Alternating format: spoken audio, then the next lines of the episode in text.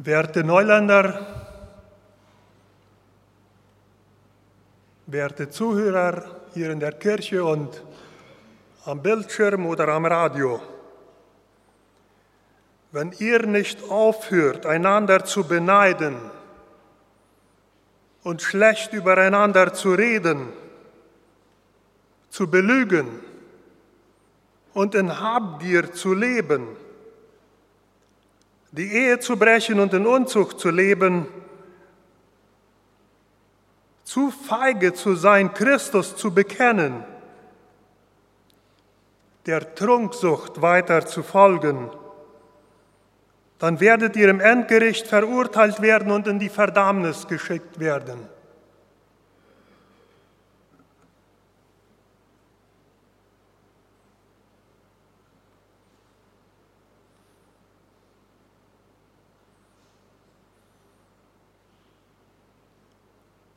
Was fühlt ihr? Woran denkt ihr?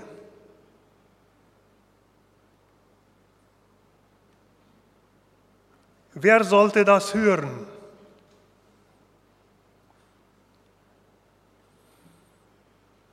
Stellen wir uns einmal vor, ich würde mit dieser Botschaft einmal wöchentlich oder vielleicht auch zweimal im Supermarkt oder dort auf dem Parkplatz auftreten und den Leuten diese Botschaft immer wieder lautstark verkünden. Wie lange würde das dauern, bis jemand mir sagen würde, du, hau mal ab, seh zu, wie es deinen Rindern geht und geh und erzähl deiner Familie, was du hier sagst. Aber wir sind in Ordnung.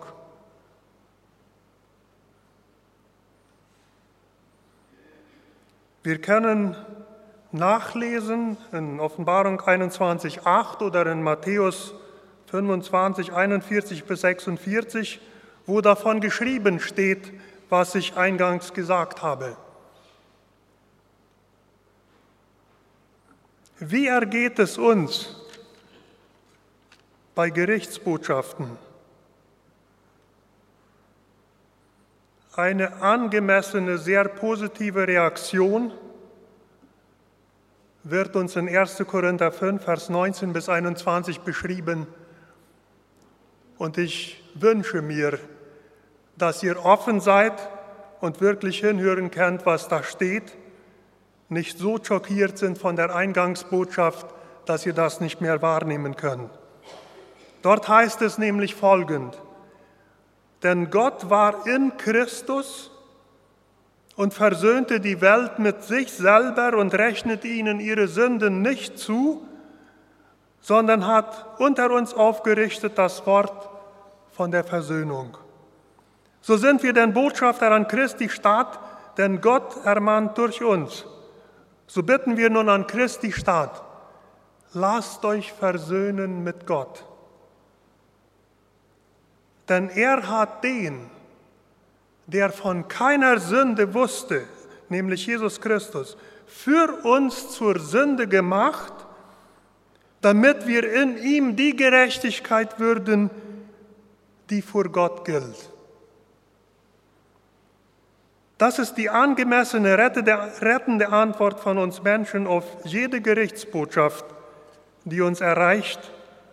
Und das ist mein Wunsch und Gebet heute, dass wir in dieser Art und Weise auf Gerichtsbotschaften reagieren können. Nun zu unserem heutigen Amos-Text aus Amos Kapitel 10, Vers 7, Vers 10 bis 17. Dort lesen wir Folgendes. Amos wird aus Bethel ausgewiesen. Da sandte Amazia, der Priester in Bethel, zu Jerobeam, dem König von Israel, und ließ ihm sagen, der Amos macht einen Aufruhr gegen dich im Hause Israel, das Land kann seine Worte nicht ertragen. Denn so spricht Amos, Jerobeam wird durchs Schwert sterben, und Israel wird aus seinem Land gefangen weggeführt werden. Und Amazia sprach zu Amos, du Seher, geh weg und flieh in das Land Juda, iss dort dein Brot und weissage daselbst. aber weissage nicht mehr in Bethel, denn es ist des Königs Heiligtum und der Tempel des Königreichs. Amos antwortete und sprach zu Amatia, ich bin kein Prophet noch ein Prophetenjünger, sondern ich bin ein Hirt, der Maulbeeren züchtet. Aber der Herr nahm mich von der Herde und sprach zu mir, gehe hin und weissage meinem Volk Israel. So höre nun des Herrn Wort. Du sprichst, weissage nicht wider Israel und eifere nicht wider das Haus Isaac. Darum spricht der Herr, deine Frau wird zur Hure werden in der Stadt, und deine Söhne und Töchter sollen durchs Schwert fallen, und dein Acker soll mit der Messschnur ausgeteilt werden. Du aber sollst in einem unreinen Land sterben, und Israel soll aus seinem Land vertrieben werden.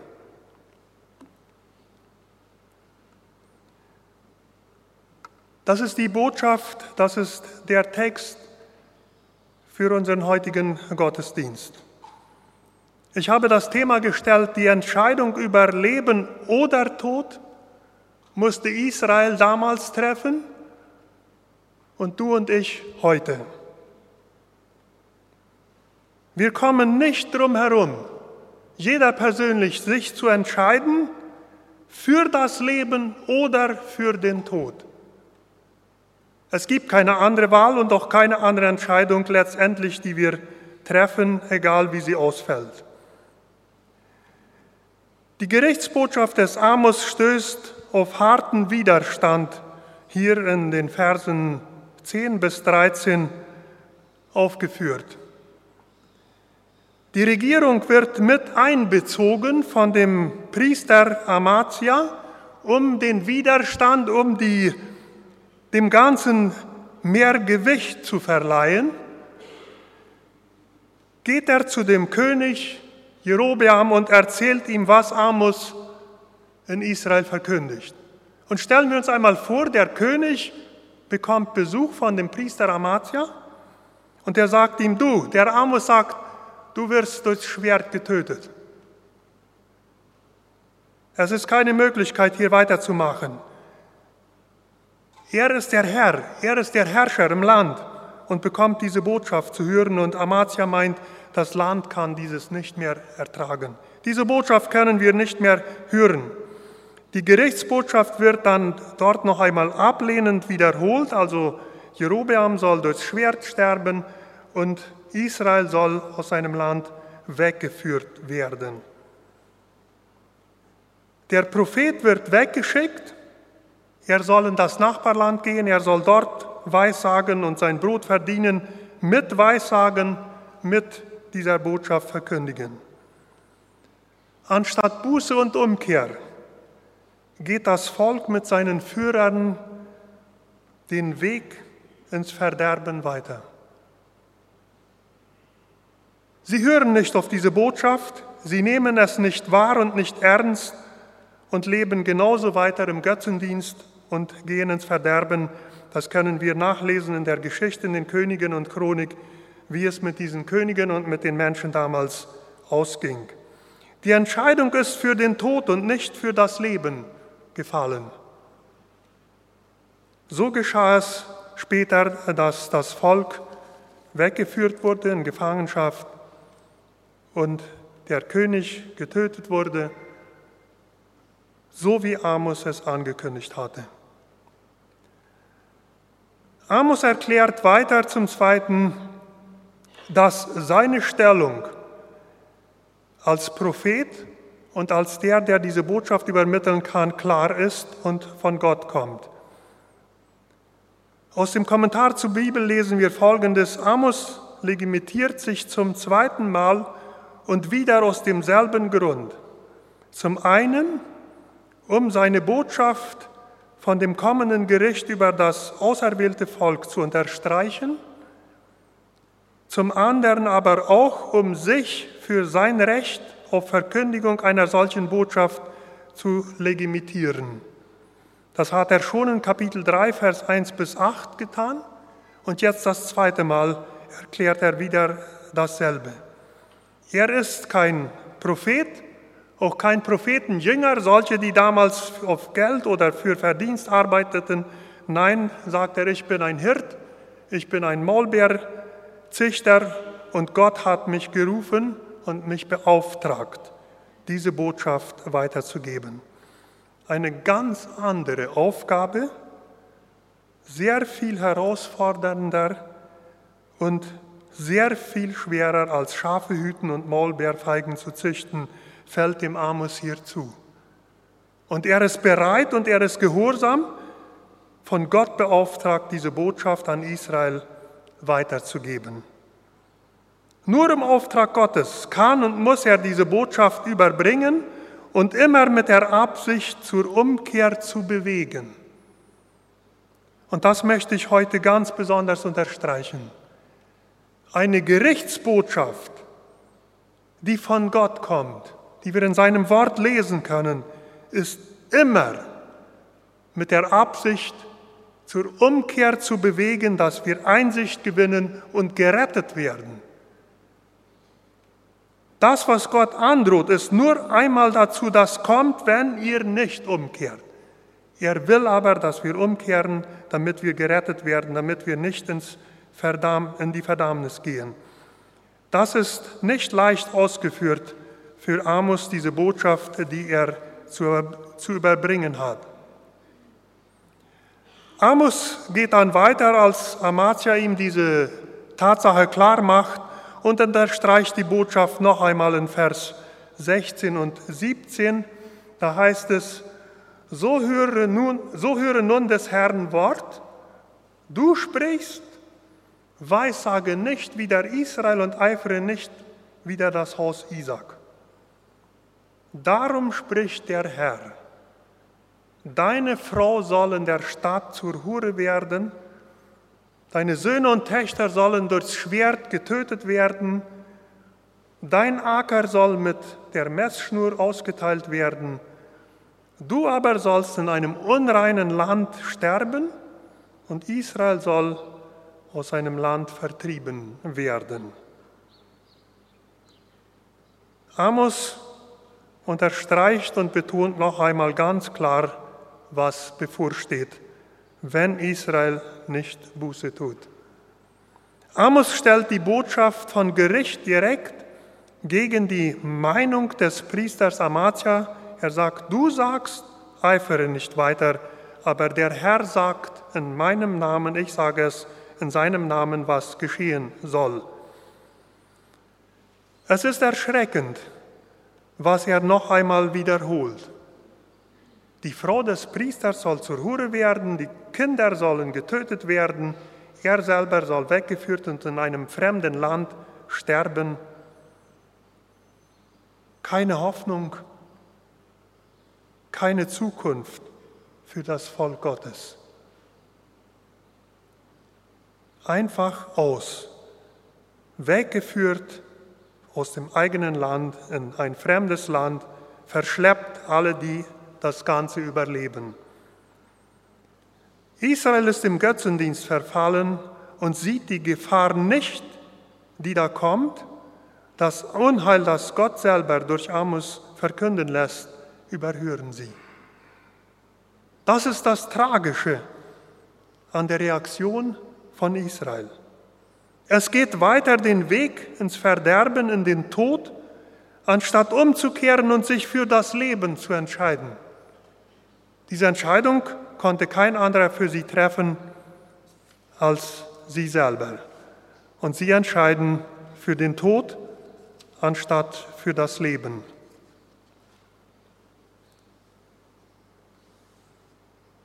Wie ergeht es uns heute mit Gerichtsbotschaften, wie ich schon eingangs erwähnt habe? Wenn Gericht verkündigt wird, und in der Bibel haben wir genug Texte, wo Gott Verdammnis, Gericht androht, im Alten Testament, im Neuen Testament, für Menschen, die gottlos leben, die im Ungehorsam leben. Meine eigenen Gefühle und Empfindungen darüber sind immer erst auf Gegenwehr. auf Rechtfertigung, auf Erklärungen. Das kann doch nicht wahr sein, so schlimm ist das doch nicht. Warum jetzt solch eine Gerichtsbotschaft in Neuland? Da ist doch Frieden, da ist doch in Ordnung, da wird Gemeinde gebaut und da wird gelebt, da wird gewirtschaftet, da wird gearbeitet. Wer hört noch hin auf Gerichtsbotschaften? Wem hilft das was? Das sind alles Fragen, die sich in mir bewegen, auf Gerichtsbotschaften auch genauso, als entschieden wurde, über diese Amos-Texte zu predigen. Habe ich so gedacht, bloß nicht. Jetzt und wozu? Und während der schon gehörten Botschaften und besonders bei der Vorbereitung dieser Predigt heute kam eine ganz andere Sicht und ein ganz anderes Verständnis in mich hinein und ich hoffe, dass ich das mit euch teilen kann, dass ich das heute weitergeben kann, was solch eine Botschaft bewirken will und bewirken kann. Das Gericht kommt tatsächlich für alle, die nicht umkehren. Lieber Bruder, liebe Schwester, liebe Freunde, ob wir das wollen oder nicht, das Gericht, das Gott androht, das wird vollstreckt werden an alle, die nicht umkehren. Das habe ich für mich klar bekommen, das habe ich für mich festgestellt. Und dann das Zweite. Das Gericht ist schon vollstreckt und in Gnade umgewandelt durch Gott an seinem Sohn Jesus Christus für dich und für mich. Er hat all unsere Schuld, all unser Versagen, all unsere Sünde hat er schon gerichtet und bestraft an Jesus Christus, der am Kreuz starb für deine und für meine Schuld. Und so ist die Androhung von Strafe in Gnade umgewandelt für alle, die mit Jesus leben. Wenn wir im Gericht nicht den Anwalt Jesus Christus haben, dann ist doch für uns die Entscheidung für den ewigen Tod gefallen. Daran wird sich gar nichts ändern. Dann ist die Entscheidung für den Tod gefallen, anstatt für das Leben, das uns angeboten wird und das für jeden da ist. Jeder darf sich für das Leben entscheiden. Das ist das Tragische an der falschen Entscheidung. Und ich bitte von ganzem Herzen, lasst euch versöhnen mit Gott. Wir alle, du und ich, dürfen uns für das Leben entscheiden. Das Leben, das ewig ist, in Herrlichkeit, in der ewigen Welt mit unserem Erlöser Jesus Christus und unserem Vater im Himmel. Deshalb noch einmal die eingangs zitierten Verse aus 1. Korinther Kapitel 5, Vers 19 bis 21. Vielleicht können wir sie jetzt doch noch anders verstehen. Denn Gott war in Christus und versöhnte die Welt mit sich selber und rechnete ihnen ihre Sünden nicht zu und hat unter uns aufgerichtet das Wort von der Versöhnung. Liebe Zuhörer, es steht tatsächlich so in der Bibel. Denn Gott war in Christus. Stellen wir uns einmal vor, der ewige Gott war in Christus, als der bestraft wurde. Er bestrafte nicht nur seinen Sohn, er selber war in Christus und versöhnte die Welt, uns Menschen mit sich selber und rechnete ihnen ihre Sünden nicht zu sondern hat aufgerichtet unter uns das Wort von der Versöhnung. So sind wir dann Botschafter an Christi Stadt, denn Gott ermahnt durch uns. so bitten wir nun an Christi Staat, lasst euch versöhnen mit Gott. Wie wunderbar, was Gott uns anbietet, was er uns schenken will, was er für uns vorbereitet hat. Und dann der 21. Vers, das ist für mich immer wieder ein Wort, das ich kaum begreifen, begreifen gar nicht, aber fast nicht annehmen kann, dass es so etwas gibt. Denn er hat den Christus, der von keiner Sünde wusste, für uns, für dich und für mich zur Sünde gemacht, damit wir in ihm die Gerechtigkeit würden, die vor Gott gilt. Können wir diese Tiefe erfassen? Christus wusste nicht einmal von Sünde. Dann wird er für dich und für mich zur Sünde gemacht und bestraft für die ewige Sünde, die von Gott trennt mit dem Tod. Und dadurch können wir jetzt vor Gott treten als solche, die alles richtig gemacht haben, die gerecht sind, an denen nichts Falsches ist die angenommen sind, frei von jeder Sünde und Schuld durch die Vergebung in Jesus Christus. Das ist die angemessene, rettende Antwort auf jede Gerichtsbotschaft von uns Menschen. Und ich hoffe und bete und wünsche, dass wir alle diese Entscheidung treffen, uns zu versöhnen mit Gott in Christus. Gott sei Dank und die Ehre. Amen.